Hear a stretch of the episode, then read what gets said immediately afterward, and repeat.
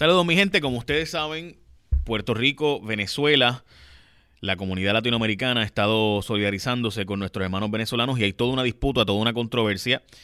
Y yo creo que hay que tocar el tema de lo que pasó con el periodista Jorge Ramos de Univisión. Hay que hablar de lo que pasó en la frontera, hay que hablar desde el punto de vista verdaderamente objetivo. O sea, no imparcial. Yo creo que Maduro debe hacer elecciones nuevas y yo creo que las elecciones deben ser con el candidato que la oposición escoja. Pero eso no significa que aquí no hay argumentos sólidos de los dos lados y yo creo que la objetividad, eh, la prensa la ha estado perdiendo, en mi opinión. Y particularmente, no la prensa, sino la gente, los influencers, los cantantes. Ayer yo vi una modelo que escribió en sus redes sociales, intervención militar ya. O sea, tú sabes lo que es pedir una guerra civil en un país. Eso siempre es fuerte. Y como yo pues creo que hay que explicar las cosas en su justa perspectiva, usted puede diferir de mí pero vamos a los datos, vamos primero a, lo que ocurrió y por qué Donald Trump está haciendo esto de reunirse con un dictador socialista a la misma vez que dice que el socialismo es malo y en Venezuela, pero es bueno en Corea del Norte. O sea, y vamos a hablar de eso hoy con el profesor y mi amigo Carlos Dalmau, licenciado, saludos. Saludos, Jay, por, gracias por haberme invitado al programa y poder hablar de estos temas que están bien, bien calientes y es un momento bien, bien importante en la historia de, de Latinoamérica y del mundo entero en torno a lo que va a pasar en Venezuela. Mira, vamos a arrancar con lo que, pues lo primero que yo creo que es importante. Hoy el periodista del New York Times, que redacta la historia y en Twitter lanza una serie de, comentarios muy fuertes, advierte que lo que se hizo el pasado fin de semana en Venezuela fue un fiasco. O sea, no funcionó. Eh, Guaidó no logró entrar las ayudas. Eh, y específicamente este periodista New York Times, que hoy trabajaba antes para Wall Street Journal, no es ningún tonto, ningún nuevo en la película. Estamos hablando de un periodista que lleva muchos años y vamos a, hablarle ahora del nombre, apellido y demás. Eh, pero primero que todo, Carlos, yo creo que es importante decirle a la gente que el barco que salió de Puerto Rico a Venezuela, mira, tú no puedes entrar a un país soberano eh, porque te da la gana en un barco. O sea, eso no existe. No, o sea, si hubieran ido mañana un barco y trata de entrar al puerto de Nueva York, o trata de entrar al puerto de, a puerto de Boston, o trata de entrar a Jacksonville o a Houston sin identificarse por las malas, yo te garantizo que no vas a poder entrar. Eso eso es así. O sea, tú no puedes entrar a un país porque tú quieras. Yo no estoy diciendo con esto, y de nuevo, voy a dejar mi posición bien clara para que ¿verdad? las personas que nos están viendo y escuchando no piensen que uno es que está favoreciendo a Maduro. No, para mí Maduro es un irresponsable y debió y ha sido un dictador que se ha robado, en mi opinión, y esta es mi impresión, que se ha robado lo que debió haber sido un país democrático, un gobierno electo democráticamente y que cuando la Asamblea Nacional, la legislatura del país, ganó la oposición, él les robó a ellos la autoridad que la constitución les otorgaba. Y eso nada más de por sí, o sea, si el hecho de que yo gane como presidente, pero me toca un gobierno dividido porque la legislatura la gana el otro partido, no me da derecho a mí a nombrar una asamblea y llevarme yo entonces ¿verdad? Este, la, bola, el bate, el guante y no jugamos. O sea, yo me llevo todo y aquí mando yo y se acabó. Eso, que quede claro, yo creo que eso estuvo mal y me parece que en ese sentido la violación constitucional de Maduro requiere una nueva elección, una nueva elección que sea observada internacionalmente y que Maduro sea candidato, igualmente que sea el candidato Capriles o Leopoldo López o el propio Guaidó, o sea, quien sea. Pero ciertamente que yo no puedo escoger quién es el candidato de la oposición, que fue lo que pasó en las pasadas elecciones, donde básicamente la oposición no pudo escoger a su candidato. Claro, hay que también decir que en los países que ocurren golpes de Estado, típicamente, o personas que son cuasi golpistas, típicamente no se les permite tampoco correr. Y eso ocurre en muchas democracias del mundo. Y Estados Unidos a eso no les dice, no, contigo no voy a relacionarme.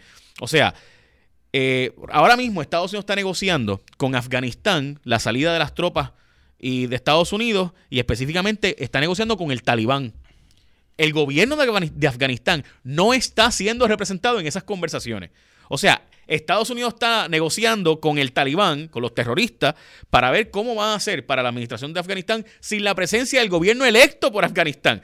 Porque, gente, ¿sabes qué? La política del mundo es bien complicada. Estados Unidos respalda a Mohammed bin Jr., ¿no? El príncipe. MBS, como le dicen. Lo respaldan. ¿Quién eligió ese sujeto? ¿Alguien lo eligió? Es un dictador. Es un príncipe que aspira a ser, ¿verdad? El príncipe coronado o heredero al trono. Hoy día, hoy, precisamente está reunido el presidente Trump con un dictador socialista comunista, eh, que allí en, en, Norcorea, o sea, de hecho está en Vietnam, pero obviamente, y por si acaso, Vietnam tiene acuerdos de, comerciales con Estados Unidos y casi le vende, el, mejor socio comercial de Vietnam es Estados Unidos, desde 1995 para acá normalizaron relaciones. ¿Saben qué? En Vietnam no hay una democracia liberal norteamericana o, puertorriqueña, o sea, eh, ni mexicana. O sea, eso no existe. Allí hay un gobierno estatista tipo China. Y en China ni les cuento, ¿no? El nivel de represión que hay a la oposición y las muertes que hay y la, y la gente presa, que es el país que más gente presa tiene en el mundo por razones políticas. Así que vamos a dejarnos, ¿verdad? De, de, de, chiquilladas y decir que esto es un asunto filosófico, porque filosófico no es, es un asunto práctico político. Y vamos a hablar ahora de eso. Ahora, Carlos, quiero preguntarte lo siguiente. ¿Por qué Donald Trump es tan vehemente con Maduro, pero no lo es con otros dictadores? ¿Será que la Florida, que es el estado más importante de la elección para los Estados Unidos, ese estado que tiene 29 votos del colegio electoral, eh, ese estado tan fuerte que ya tiene la misma cantidad de, de votos en la fuerza electoral para elegir el presidente como Nueva York, ahí hay muchos venezolanos? Bueno, la pregunta eh, es bien, interesante porque pone en perspectiva eh, una pieza en este juego político que no es un juego en el sentido de que no es importante y no es una crisis humanitaria lo que está pasando en Venezuela. Pero es un juego en el sentido que aquí hay unos jugadores de alto nivel que están viendo a Venezuela como una pieza de un tablero mucho mayor. Y eso incluye a los Estados Unidos, específicamente el gobierno de Trump. ¿Por qué Trump ha asumido esta posición? Si tú miras, y hay un reportaje que lo compartí en mi cuenta de Twitter eh, de Axios, que explica cómo es que Trump se mete en esto. Y básicamente él vio la oportunidad, desde el punto de vista del oportunismo político, de agarrar un tema que tiene mucha popularidad en el exilio venezolano, pero también prácticamente en toda la comunidad latina en Florida y en los Estados Unidos, porque hay un consenso de que en Venezuela Maduro eh, no tiene legitimidad para gobernar. Él se apropió básicamente del poder y, abusó del poder. Ese es el consenso. Entonces Trump dice, pues yo agarro esta bandera, soy bien duro con Maduro y apoyo a Guaidó. Pero eh, uno nota que hay mucho ruido y hay un, está menos claro cuál es el endgame, cuál es la salida eh, a este juego. Y, me explico. Que, que, que ayer Mike Pence dijo que no va a ser militar. Eso es el punto. Y aquí esto es, o sea, ya básicamente ahí se acabó el juego. ese es el punto. Eh, yo entiendo que Puerto Rico, y aquí ato el tema Puerto Rico, lamentablemente, y lo digo con pesar, ha jugado el, papel del tonto útil en esta película. Desde el avión del secretario de Estado Rivera Marín, que nunca se supo ni para dónde fue, ni qué pasó con él, hasta el barco este que sale de Puerto Rico, y ya ese barco, no te quepa duda, que fue parte del diseño del gobierno de Trump, para crear una situación dramática, teatral, de que aquí vamos a llevar una ayuda y que puede crear, puede haber una situación bélica, ¿verdad? Un poco provocando. Pero los que fueron en el barco, eh, cuando vieron que le dijeron que no podían entrar, ahí mismo viraron. no hubo más nada, le dijeron, usted no puede entrar aquí. Y lo, cual hubiera pasado en, cualquier país. En todos los países del mundo que tú no tienes autorización para entrar. Claro, y entonces... Eh, que de eh, hecho hay que decir, y discúlpame, que Puerto Rico tuvo la experiencia, y lo digo para los puertorriqueños que nos están viendo en la Florida, en Massachusetts, en Chicago, etcétera.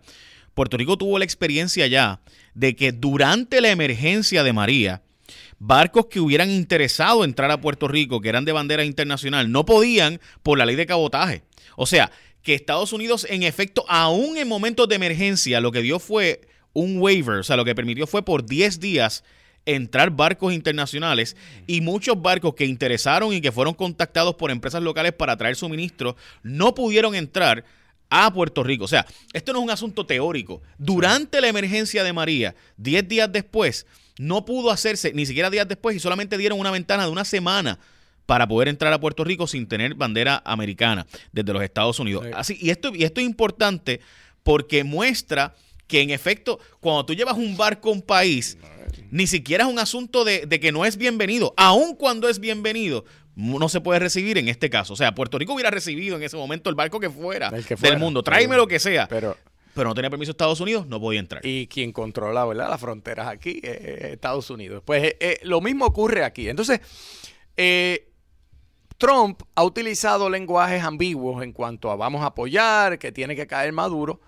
pero el lenguaje ayer en el evento del Grupo de Lima y, eh, que claramente es una coalición de países latinoamericanos, pero el principal orador allí fue el vicepresidente Pence, que va con el mensaje. Y si tú notas en la actitud de Pence, es la del, eh, la del amo del norte que viene aquí a decir lo que va a pasar. Y sin embargo, fue muy claro en que aquí no estábamos hablando de intervenciones militares, estábamos hablando de aumentar la presión, de poner un control a las cuentas eh, de Venezuela, de apoyar a Guaidó eh, desde afuera.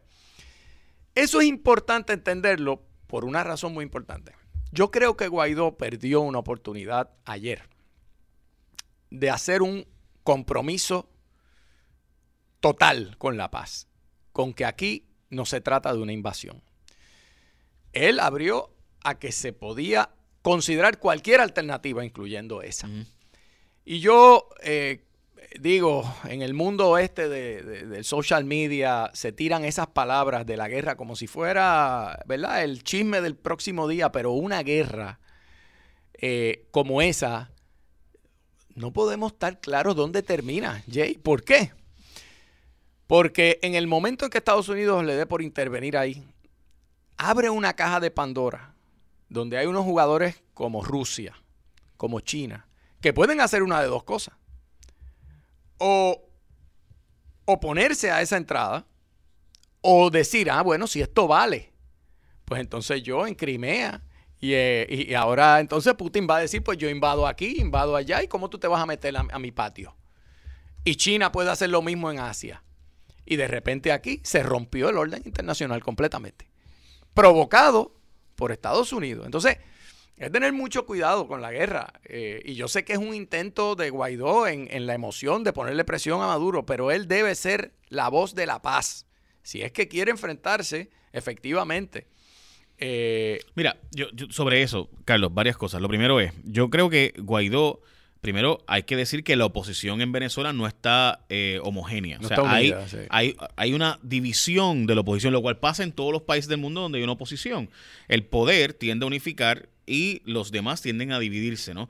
Y eso pasa y es normal. O sea, es normal que la oposición tenga gente que está a favor de Guaidó y gente que no le guste mucho Guaidó. De hecho, hay que decirlo, Guaidó es un nuevo líder allí. O sea, no es como que él era el, este líder de décadas que llevaba 30 años. De hecho, él tiene 30 y pico de años. Así que no, o sea... Sí, era, era, de hecho, era un político reciente que ha estado involucrado en varios eventos, pero que eh, es de segundo nivel. No era de los líderes reconocidos, pero por una serie de factores. Allí hay una como una especie de ciclo que se van intercambiando los partidos porque no hay uno de supermayoría. Él queda como el presidente de la Asamblea Legislativa y utiliza eso para declararse eh, presidente interino. Eh, y mira, yo le reconozco a Guaidó una cosa, Jay. Hay que tener los pantalones bien puestos para arriesgar el pellejo como él lo está arriesgando porque esto es un juego de grandes ligas. Y él, él ya, eh, pues al salir de Venezuela, si él vuelve a entrar, él está expuesto a, que lo arresten claro, en y a un proceso. Porque una orden de que no podía abandonar el país. no podía abandonar el país. Entonces, ya él está jugando un juego donde su vida y la vida de su familia está en la línea. Y eso hay que, oye, eso, eso por lo menos demuestra que él cree en su causa. No, y hay que hablar claro. El gobierno de Maduro tiene un desastre eh, ahora mismo por eh, la impresión exagerada de dólares, en este caso, perdón, de moneda bolivariana. Eh, tiene 10 millones de dólares, perdón, 10 millones de por ciento de aumento en inflación. O sea que un producto que en la mañana te cuesta un dólar, por dar un número, te puede costar en la tarde 5 dólares y el día después 20 dólares, eh, si es que lo encuentras, ¿no? Así que las críticas al gobierno de Maduro son válidas y atreverse a denunciarlo, a pesar de que Maduro tiene eh, al ejército, como ha hecho Guaidó, ese enfrentamiento, hombre, hay que reconocerle valentía. Además, Venezuela lleva eh, eh, protestando años y, y, yo, mi corazón va a- a- al pueblo venezolano, pero sin reservas. Ahora, una cosa es acusar, una cosa es denunciar y otra cosa es hablar de un conflicto bélico. Ok, pero, pero Carlos, permíteme un segundo. Yo creo que el, de- el conflicto bélico está, es obvio que no va a ocurrir, eh, por lo menos liderado por Estados Unidos, salvo que algo lo provoque y que sea dramático e inevitable. Eh, algo parecido a Panamá y Noriega. Difícilmente uno ve que algo así vaya a ocurrir eh, por lo que hemos observado eh, de lo que está pasando recientemente y lo que dijo Mike Pence ayer. Ahora, sin duda, Donald Trump está aprovechando esto Sí.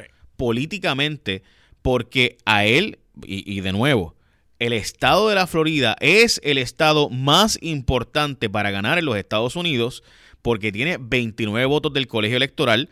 Para aquellos que no, no saben, ¿verdad? El presidente de Estados Unidos no se escoge directamente por el pueblo, sino que cada estado representa una cantidad de votos electorales y tú necesitas llegar a 270. Pues el estado más importante, que no está seguro ni para republicanos ni demócratas, ni, ni republicanos ni demócratas, sino que puede ser ganado por cualquiera de los dos partidos, es la Florida. Y los venezolanos de la Florida son un grupo cada vez mayor y con poder económico, porque muchos empresarios venezolanos que se fueron de Venezuela han estado llevando, asentándose en Panamá y en la Florida. Eso, de hecho, al punto de que ya le dicen a dólar, ¿verdad? Dolarzuela, ¿no? Eh, por toda la cantidad de venezolanos que está allí. Eh, eh, a do- Doral, ¿no? Perdón, no dólar. Bueno, por, este Dolarzuela. por, Eh, por Doral, por, Doral, por- correcto. es la región, La de- región. De, de Miami. ¿no? Este, correcto. Pues, ¿qué pasa?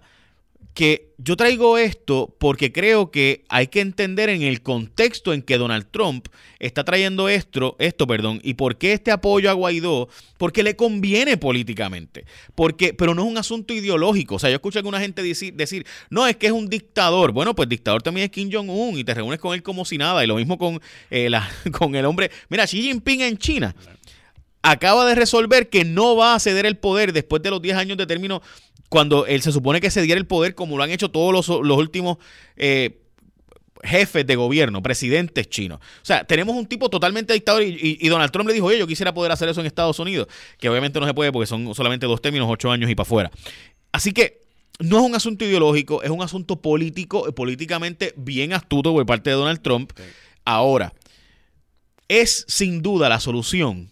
La solución, en mi opinión, no está en manos de más nadie que no sea Nicolás Maduro.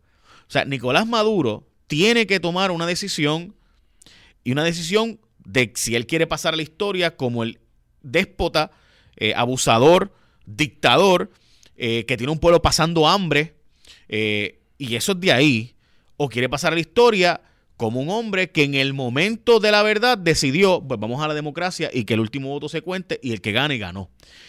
Eso Maduro no lo acaba de decidir y por eso es que pierde cada vez incluso apoyo de la izquierda, porque todo el mundo sabe que allí ganó una asamblea legislativa en contra de él Sí. y él la sustituyó. Todo el mundo sabe que el poder del control del aparato electoral, de lo que sería el equivalente a la Comisión Electoral Nacional, tampoco estaba siendo lo más objetiva. Y finalmente, la oposición, básicamente algunos de ellos hasta boicotearon el proceso porque no le dejaron escoger su candidato. Así que si hubiera una elección nueva y el candidato de la oposición fuera Leopoldo López o Enrique Capriles o el propio Juan Guaidó o quien fuera, y Maduro gana, pues Maduro ganó eh, con la observación internacional, obviamente, de los procesos. Maduro no se quiere exponer a eso. En mi opinión, porque sabe que pierde. Primero. Y segundo, es indubitado que, don- que perdóname, que Mr. Hugo Chávez fue un gran líder porque tenía mucho dinero. Es bien fácil, Carlos, tú ser el mejor líder. Yo escucho mucha gente decir, Maduro no es Hugo Chávez. En efecto, no lo es. Ni en su oratoria, ni en su capacidad retórica, etc. Pero es bien fácil tú ser un gran líder cuando el petróleo, que es tu base de ingresos principal, está a 148 dólares el barril. Tú puedes repartir a la seca, a la meca, a la tuntuneca, puedes contratar 20 mil médicos cubanos y puedes traer suministros del mundo entero. Y si Estados Unidos no te vende productos, que ese Chávez se los compro a Argentina, que era el granero del mundo en un momento, se los compro a Europa, se los compro a quien sea, porque tengo billete. Y mientras Mr. Hugo Chávez fue presidente, el petróleo estaba en sus precios más altos en la historia. Así que Venezuela tenía dinero que ni votándolo.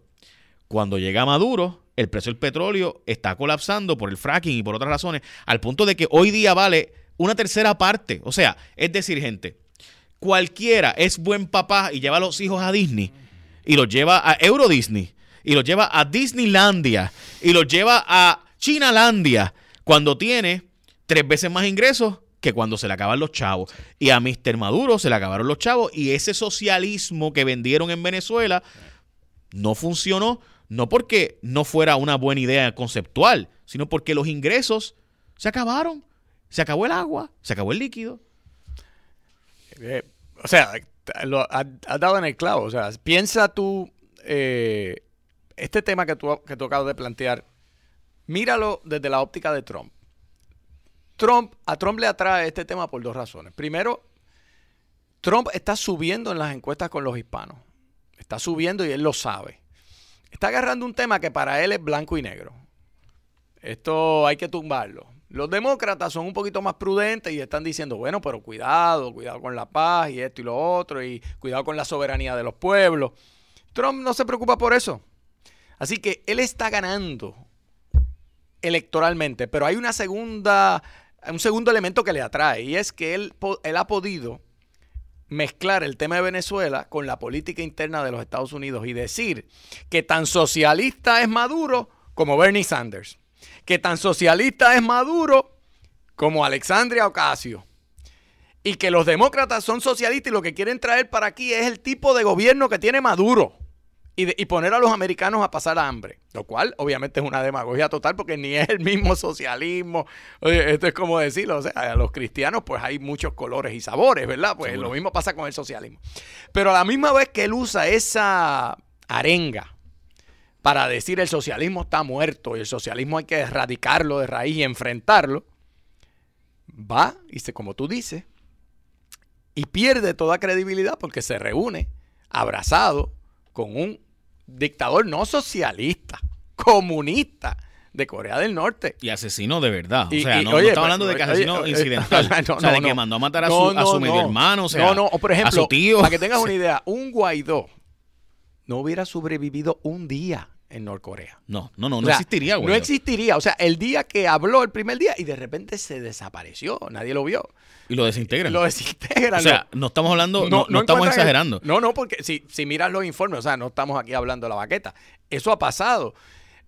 Y además, es el mismo presidente Trump que, que tiene una admiración extraordinaria por Vladimir Putin, un hombre que obviamente respeta muy poco las libertades en Rusia, y por Xi Jinping, el presidente de la República Comunista de China. Entonces, lo que quiero decir es, bueno, pero es que así es la política. Bueno, sí, así, así es la política. Y si así es la política, pues lo entendemos.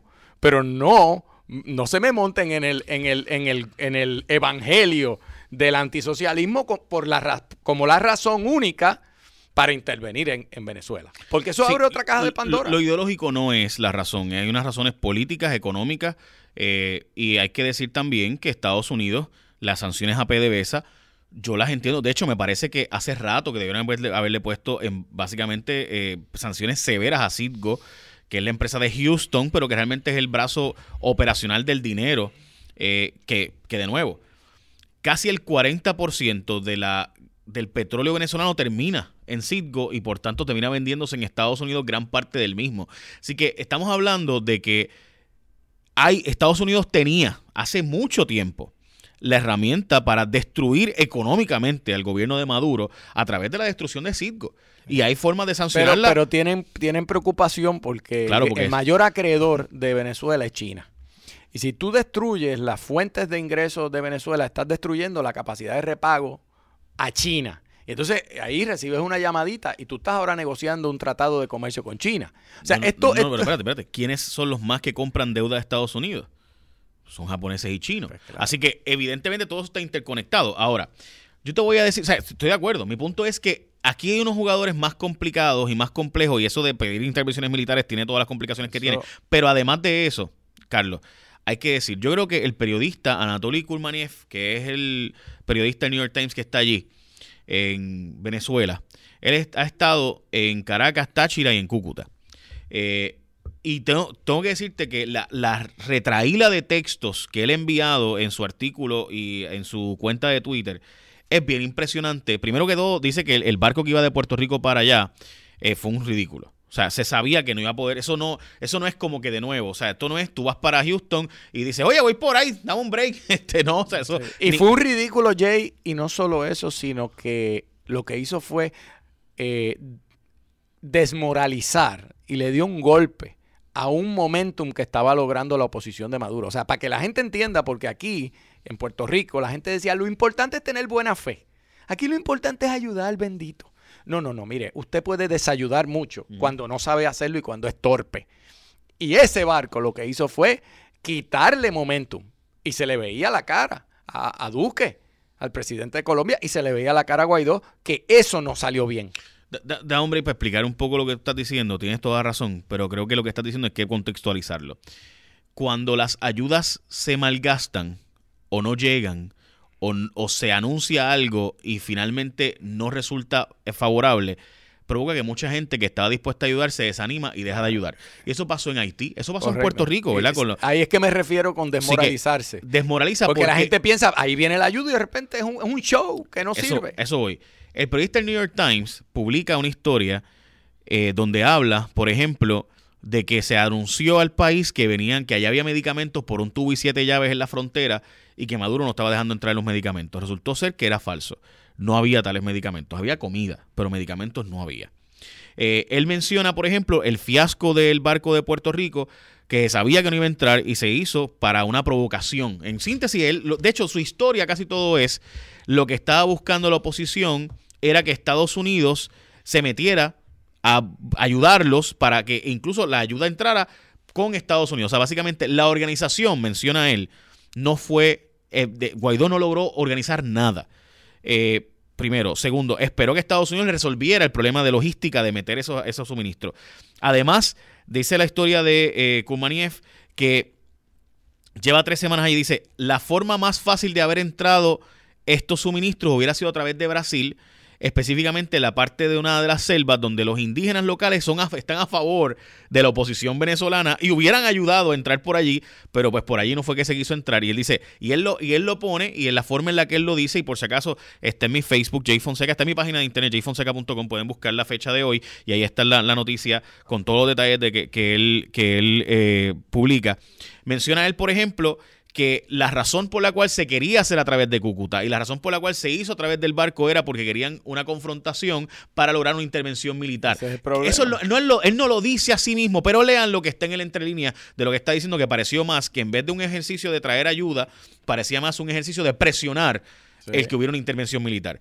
Eh, y un acto violento que justificaba que las pasiones se dispararan y de repente culminara en un enfrentamiento militar. Eh, entonces, por ejemplo, eh, te, puedo decir, Dozens of chronic patients were interviewed in the past weeks. TV local stations and social media was filled with stories claiming all sorts of drugs or chronic diseases were stocked in Cucuta warehouse. No one in the opposition sought to dismiss these reports. O sea, dice él, se le dijo a la gente en los medios locales y en los mecanismos de redes sociales locales, se le dijo a la gente que había unos medicamentos que venían por ahí y nunca Nunca la oposición dijo, mira, eso no es verdad, no hay tales medicamentos a la espera en la frontera. Y eso, o sea, eso te quita una credibilidad tan brutal. Esta es la historia del New York Times, que no es un, fan. de un periodista que está allí. Eh, correcto, que no son fans de Maduro. Que el New York Times ha tenido un periodista por mucho tiempo entrevistando a Leopoldo López y su esposa y llevando, y de hecho infiltrándose en Venezuela con historias específicas de eh, con Capriles en su momento y eh, ahora mismo con, Leopoldo y su esposa. O sea que estamos hablando de que allí hubo un, un, o sea, hay medios aquí diciendo, mira, ni siquiera nosotros, nosotros no estamos con Maduro, pero la verdad es que lo que pasó fue un fiasco y tú hacer las cosas mal tiene consecuencias. Y voy a terminar con, con la siguiente, eh, ¿verdad? Con la siguiente explicación que yo creo que es clave en todo lo que dice este artículo de este periodista y dice, esta parte yo creo que es, hasta cuestionable, ¿no? Dice, más controversial, the burn trucks on the Ureña Bridge, o sea, estos camiones que se quemaron. Guaidó on Saturday talked about repressors who burn medicines in front of the sick. Dice que, Guaidó dijo el sábado que había represores u opresores es la forma más correcta de decirlo, que quemaron medicamentos frente a los enfermos. Again, we know there were no medicines in any meaningful quantities. O sea, ahí no había tales medicamentos en estas cantidades. Maybe some medical supplies, pero no medicina. O sea, había gasas y, y whatever, pero no había. Y además, dice, y esta parte termino. I don't have proof of what happened to the trucks. Yo no tengo la prueba de qué pasó con los camiones, pero dice, One of the people in the trucks, uno de las personas en los camiones, said he thought the fire was caused by a tear gas canister fired by Venezuelan police. Dice, aquí hay una gente que está diciendo que esto fue una, un, gas que, que, tiraron la policía venezolana. Pero CNW, que es uno de las personas eh, que estaban allí, eh, dice que hay una teoría creíble. There's a credible theory that it was caused by an accident by a Molotov from Aguarimbero on Colombian side. O sea, que hay una gente diciendo, mira, que aquí te estaban tirando bombas Molotov y eso fue lo que quemó estos camiones. a toda esta gente, no hay, mi punto con, todo lo que estoy trayendo, tratando de traer es, aquí no hay una verdad cristalina y absoluta, aquí todo el mundo está manipulando la verdad. Y a mí me preocupa que nosotros, los que estamos pidiéndole a Maduro una nueva elección. Yo, por ejemplo, que creo que la forma en la que debe hacerse es una nueva elección, una nueva elección con intervención internacional y con la participación de la oposición, con el candidato que la oposición entienda, no el que él le guste. No podemos perder la credibilidad hablando solamente de un lado y pidiendo intervención militar cuando hay un montón de cosas aquí que pasaron, unas provocaciones que se estaban dando y la verdad es que ningún país, ninguno gente, objetivamente, y seamos objetivos dentro de lo posible, objetivamente, ningún país deja que tú entres a por su frontera sin pasar por las aduanas porque me vino en gana y llega un barco y vamos a dejarlo porque trae ayuda. ¿Saben por qué, gente? Porque detrás de esas ayudas muchas veces ha pasado, y usted lo ha visto en 200 películas, ¿verdad? Es que se infiltran las armas. O sea, ningún país abre su frontera. Entre todo el mundo, entre por ahí. O sea, ahora mismo tenemos Estados Unidos diciendo, vamos a construir una muralla para que no puedan entrar. No, eh, mira, Jay, yo, el mensaje que yo quisiera dar aquí a todos los que nos escuchan es que este tema de la guerra y la paz es una frontera que una vez se cruza, uno no sabe dónde termina. En las últimas ocasiones en que Estados Unidos ha intervenido un país, por la razón que sea, puede ser una razón loable, ese país ha terminado peor. Y Estados Unidos también ha perdido en el proceso. Ha perdido vida, se ha perdido recursos extraordinarios. En el ambiente geopolítico que se vive en el mundo, una intervención en este momento es lo último que Venezuela debe querer. A pesar de que coincido contigo en que Maduro ya no aguanta mucho más y tiene que abrir un proceso electoral. Dicho eso, yo creo que la oposición, Guaidó y todos los aliados de Guaidó deben poner dos principios. Uno, la paz por encima de todo. Eso yo no lo vi en la conferencia de ayer. El lenguaje no era claro de parte de ellos. La paz primero. Y la paz es dura, porque Gandhi cogió cantazo. Pero hoy admiramos lo que él logró, que fue la independencia de India, en un proceso de paz. Y dos, democracia. Elecciones en Venezuela, elecciones libres y bien supervisadas. Esos deben ser los dos objetivos. Toda la presión económica que haya que poner, pues se, se pone. Ahora, tengamos ojo, porque a veces esa presión económica termina oprimiendo más a la gente y al pueblo. Así es que eh, es un tema muy duro, muy delicado, pero repudio, y debemos todos repudiar esas expresiones de gente desde la comodidad de su casa con aire acondicionado que empiece la guerra. Eso no es tan fácil y una vez se cruza esa frontera, como he dicho, no se sabe dónde se termina. Desgraciadamente la historia de las intervenciones militares en eh, conflictos civiles, o sea, dentro de un mismo país, la historia muestra que respaldamos un lado y no al otro y terminan matándose entre ellos. Seguro. Eh, y lo que ha ocurrido en El Salvador, en la historia de El Salvador, la historia de Guatemala, la historia del Perú, la historia... O sea, la historia eh, desgraciadamente está escrita en sangre. Bueno, pues, eh, Jay, hasta, hasta la intervención en Panamá que mucha gente aplaudió. Hay que preguntarle los muertos de los barrios pobres de Panamá, del Chorrillo, que, una vez tuve la oportunidad de hablar con Rubén Blades sobre eso y él estuvo en la comisión y, veía las casas quemadas, gente muerta. Oye, estas cosas, y eso fue una intervención quirúrgica, que todo el mundo aplaudió porque, digo, el mundo decía, qué bueno porque sacaron a Noriega. Tiene costo de vida y en Venezuela no va a ser así como en el Chorrillo, porque Venezuela, si eso ocurre ahora hay un ejército y yo sé Y no solo un ejército, Es un tiene unos ejército. aliados muy poderosos. O sea, Maduro, eh, lo que está haciendo MBS ahora mismo, Mohammed bin Salman en Arabia Saudita, es irse a China, e irse a Japón, e irse en un tour por el mundo diciéndole a Estados Unidos, cuidado, si tú me quitas respaldo, porque yo puedo venderle mi petróleo a China también. Yo puedo venderle mi petróleo a cualquier país que me venga en gana y tengo y puedo tener otros aliados que no son democracias como tú que van a tener toques porque yo le maté a un periodista. Suena horrible lo de matarle a un periodista, pero el mundo entero pa- para aquellos que no saben, ¿verdad? Mataron de una forma muy despiadada a eh, Jamal Khashoggi en la embajada o el consulado en Turquía. Eh, que era un periodista crítico de, de esa monarquía. Correcto, que era un ciudadano norteamericano de- que escribía para el Washington Post, pero que era saudí y que escribía críticamente sobre la sobre Arabia Saudita y lo que hicieron fue descuartizarlo, literalmente descuartizarlo. O sea, la, la muerte más Y terrible. todo, toda la evidencia es que fue eh, de- un, un asesinato de Estado. Correcto, que, que el gobierno de, de Arabia Saudita lo mandó a matar. De hecho, mandaron a los asesinos con un avión privado, fletado, enviado hacia allá, eh, con aparente entre 12 y 17 personas para matarlo y básicamente desaparecerlo. Y hasta hicieron un operativo de vestir a alguien como él y hacerlo parecer como que era él que estaba saliendo y, y enculparse. Bueno, pues resultó ser que estaba todo grabado y que los turcos tenían grabado y hicieron, e hicieron quedar en ridículo por unas razones locales. ¿Por qué traigo este punto? Porque en efecto, el mundo es complicado y no hay un solo lado de la verdad. Y lo que pasó en Venezuela en estos días, para terminar de mi parte, no es tan sencillo como que intervengan militarmente y tiren bombas allí y resolvemos el asunto. Esto es mucho más complicado. No es ideológico, es Estados Unidos lo está haciendo porque políticamente al presidente del Partido Republicano le conviene agenciarse a esos hispanos de la Florida principalmente.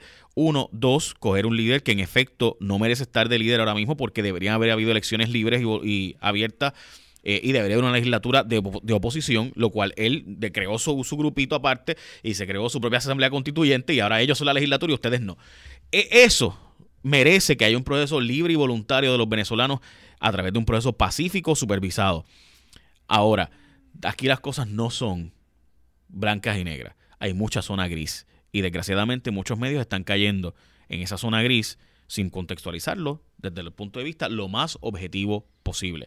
A mí me parece que este periodista del New York Times fue objetivo. Y mucha gente lo está criticando a matar. Pero la verdad es que fue objetivo y dijo, mira, aquí la oposición falló y se le prometió al pueblo unas cosas que ni siquiera estaban allí.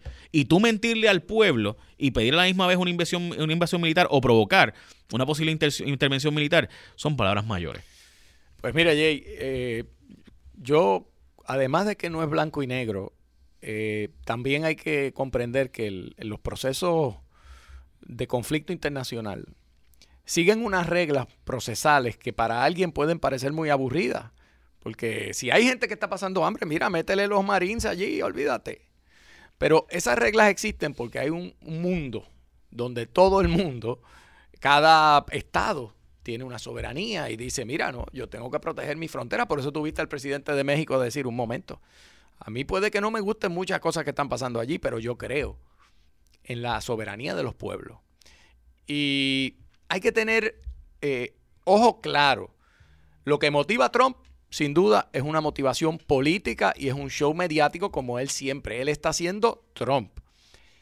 El llamado de la comunidad latina en los Estados Unidos debería ser por la paz y por la democracia. Y Guaidó debería coger esa bandera. Es tentador cuando la tensión sube, de repente decir yo me voy con los Marines y vamos a ver por dónde sale el tiro, pero donde único termina eso es con sangre y con dolor de un pueblo que ya ha sufrido demasiado. Y lo digo sabiendo que las cosas no son fáciles, pero estamos cer- cerca de una frontera que si se cruza eh, va a ser mucho peor. Eso es mi, mi manera de verlo. Y dentro de todo, eh, al papelón que hizo nuestro gobierno de Puerto Rico, enviando un barco sabiendo, mire, mire si sabían, que hasta dijeron, "Va- vamos para el puerto tal y esta es la ruta que vamos a coger, y por ahí es que, eh, pues terminaron en Curazao. eh, porque evidentemente uno no puede entrar hacia un país y salvo que sea, obviamente, acompañado de eh, un de estos portaaviones norteamericanos, difícilmente tú vas a entrar a un lugar que obviamente tiene unas aduanas y unas protecciones fronterizas, eh, y en este caso de costa, eh, que obviamente no iban a permitir la, la mera entrada, como no lo hubiera permitido Argentina, como no lo hubiera permitido eh, Uruguay, como no lo hubiera permitido Houston, Texas. Eh, así es. O sea, y las cosas hay que decirlas como son. Maduro debería salir del poder y convocar elecciones nuevas. En mi opinión, sí. Sí, Debería yo- convocar yo- elecciones yo- nuevas. No, eh, yo creo que esa es su única, su ¿Qué única. lo que está diciendo la Unión Europea? ¿Ah? Yo- que ese, ese es sí. otra. O sea, aquí hay que decirlo. Estamos hablando del jugador de Estados Unidos porque obviamente el, el Monroe Doctrine, pero Sí. aquí la Unión Europea está diciendo, mira, vamos a hacer elecciones nuevas, supervisadas, y vamos a reconocer a Guaidó porque es el que está planteando el que se hagan elecciones nuevas. O sea, y, y eso, y aquí, elecciones de verdad. Y que gane el que gane. Y que gane el mejor. Yo, yo creo que esa es la salida. Eh, eh, él, eh, si, si te das cuenta, Maduro últimamente no ha descartado esa. Lo que pasa es que él quiere que parezca que es algo. Y está leyendo la cosa a ver si se desinfla la oposición. Pero yo creo que esa es la verdadera salida para ambos. Que hayan unas elecciones libres y que se garantice, creo que es lo justo, que se garantice que Guaidó no sea penalizado por haber salido del país porque lo hizo en un momento de una situación humanitaria real. Entonces, que, que se que gane, como tú dices, el que el pueblo escoja. Y si ya el pueblo de Venezuela, en su mayoría, no favorece al gobierno de Maduro, como parece ser el caso, pues váyase tranquilo. Yo creo que la ayuda humanitaria sí hace falta. Venezuela está pasando muy difícil. Un pedazo de pan. Eh, bueno, y las ah, medicinas, parece eh, que el tema de las medicinas, Las es medicinas es clave, claro, pero, pero por ejemplo, allí eh, una, una caja de cereal puede costarte 60 dólares. O sea, un desayuno normal para nosotros que cuesta 2 dólares. Eh, por la inflación desmedida de una impresión de moneda ridícula y del petro no funcionó. Esa modela criptomoneda que iba a ser eh, Maduro es un, fue un disparate. Así que yo creo que nos toca a nosotros en el resto de Latinoamérica y dentro de los jóvenes que nos puedan ver y la gente de Estados Unidos que nos vea y escuche, llevar ese mensaje. El mensaje debe ser el que, el que está llevando la Unión Europea, en gran medida el que está llevando Sí. la Unión Europea, que es básicamente vamos a nuevas elecciones supervisadas y, y que la oposición puede escoger su candidato, no el candidato que le guste a Maduro. Y entonces de ahí partimos. Y entonces de ahí eh, Venezuela quizás puede volver a la prosperidad. Que hay que decirlo, Venezuela es un país rico. Eh, y desgraciadamente el gobierno de Maduro ha sido tan y tan Sí. irresponsable, corrupto, Sí. que de 1.9 millones de barriles de, de- de petróleo que estaba exportando, ya por 1.4, la expropiación y la salida de personas técnicas expertas les ha traído unas consecuencias dramáticamente negativas y yo creo que todo eso hay que tenerlo en consideración eh, porque evidentemente la industria, eh, el recurso natural venezolano es rico, Venezuela es rico, Venezuela pero es mal rico utilizado. en- económicamente y es una capital cultural de América. O sea, Venezuela es un país extraordinario y, y el deseo de uno es que Venezuela resurja democrática, libre y, y- y próspera. Pero eh, tenemos que tener, yo no quiero decir paciencia, la palabra no es paciencia. La palabra es que te- tenemos que tener los ojos abiertos. Porque un error, estamos hablando de una Casa Blanca que es torpe, no estamos hablando de la Casa Blanca de George Bush Sr., de, de- del papá de, George W. Bush, que era un diplomático de primera, que sabía cómo mover la ficha. Esto es una Casa Blanca que un día te dice algo, otro día tira un tuit, otro día dice vamos para la guerra y otro día se va para Norcorea. O sea, aquí hay mucha torpeza. No confíen, eh, lamentablemente, en esa Casa Blanca para resolver este problema. Bueno, gente, tratamos de hacer lo más objetivo posible dentro de un tema que obviamente genera pasiones y que además de eso todos tenemos hermanos venezolanos aquí. En mi caso en Puerto Rico, mi, mi mejor amiga es venezolana, así que este y uno pues la aprecia mucho. Sé que difiere de mí en algunas cosas, pero pero uno trata de ser lo más objetivo posible porque aquí la verdad no está agarrada por el mango de nadie. Así es. Gracias, Carlos. Gracias a ti. Bueno, profesor Carlos Dalmau, yo soy Jay Fonseca. Peace out.